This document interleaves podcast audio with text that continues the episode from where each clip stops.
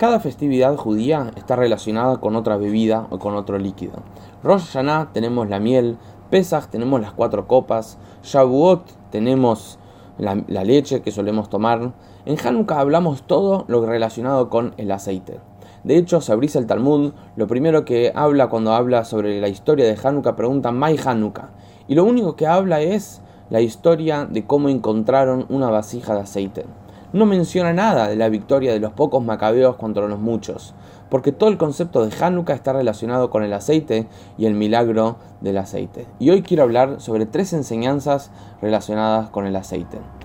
La batalla de los griegos era la siguiente. Cuando ellos entraron al Beit HaMikdash, no destruyeron el Beit HaMikdash, no solamente profanaron los aceites. Es sabido que el aceite que había que encender el Beit HaMikdash era un aceite puro. ¿Qué significa puro? Dos puntos. Primero, que era de la primer gota que salía de la aceituna. Y segundo, que todo el proceso tenía que ser hecho por Kohanim y era algo muy especial que ninguno que no era Cohen y no podía ni tocar el aceite. Los griegos, para ellos, esto era algo totalmente indiferente. Ellos decían, si vos querés prender el candelabro, adelante, hacelo pero me decís que tiene que ser con un aceite especial, un aceite puro, eso ellos ya no aceptaban. Ellos aceptaban todo lo relacionado con rituales racionales. Todo lo que era racional, ellos no aceptaban. Por ejemplo, Brit Milá. Brit Milá es algo racional, ellos no aceptaban. El Kasher es algo racional, ellos no aceptaban. Y el Yehudí sabe que todo nuestro judaísmo, todo nuestro vínculo con Dios es algo totalmente suprarracional. Entonces la victoria de Hanukkah, el hecho que encontramos una vasija de aceite que todavía estaba intacta con el sello del Cohen Gadol, implica el milagro de lo suprarracional por sobre lo racional.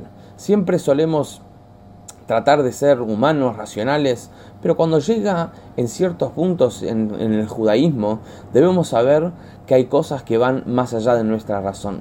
En lo que sí podemos entender, en lo que sí Dios nos dio una explicación, con eso debemos estar más que contentos.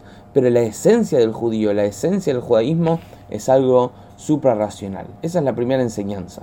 La segunda es la siguiente. A veces sentimos que está todo perdido Vemos el templo profanado, vemos nuestra vida abusada, vemos nuestra vida cansada, agotada. Y uno dice, ya está, está todo perdido. Viene Hanukkah y nos dice, hay una esencia ahí, una vasija de aceite que siempre está intacta y no hay nada que lo pueda dañar y es imposible que se pierda eso. En Hanukkah tenemos que encontrar la esencia nuestra, esa vasija de aceite que nadie nos puede quitar. La esencia de la Neshama no hay cómo dañarla y no hay cómo quitarla. Cuando queremos restablecer y volver a pararnos en nuestra vida, tenemos que encontrar esa vasija de aceite que no hay cómo quitar. Esa es la segunda enseñanza. La tercera enseñanza es que el aceite nos enseña cómo debe ser nuestra conducta y cómo debe ser nuestro vínculo con lo mundano. Sabemos que el aceite tiene dos factores. Por un lado, penetra en todo, se mezcla con todo. Cualquier cosa que entra en contacto con el aceite se termina, termina aceitoso, porque esa es una cualidad del aceite, se mezcla con todo.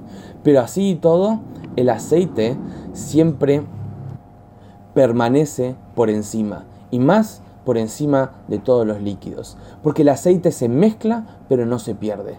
El aceite es aquel que es amigo de todos pero no pierde sus valores. Aquel que trabaja duro pero no se consume. Aquel que se integra en una sociedad pero sabe cuál es su cualidad y su especialidad. Aquel que intenta ser similar a todos no se destaca y no se ve su individualidad. Aquel que aprende del aceite sabe su particularidad, sabe su, sus cualidades y sus valores y puede estar en contacto con lo mundano, pero no perderse dentro de lo mundano. Este es el milagro de Hanukkah, el milagro del aceite. Por eso el Talmud, cuando empieza hablando sobre el milagro del aceite, perdón, sobre el milagro de Hanukkah, lo único que habla principalmente es el milagro del aceite. Hanukkah Sameach.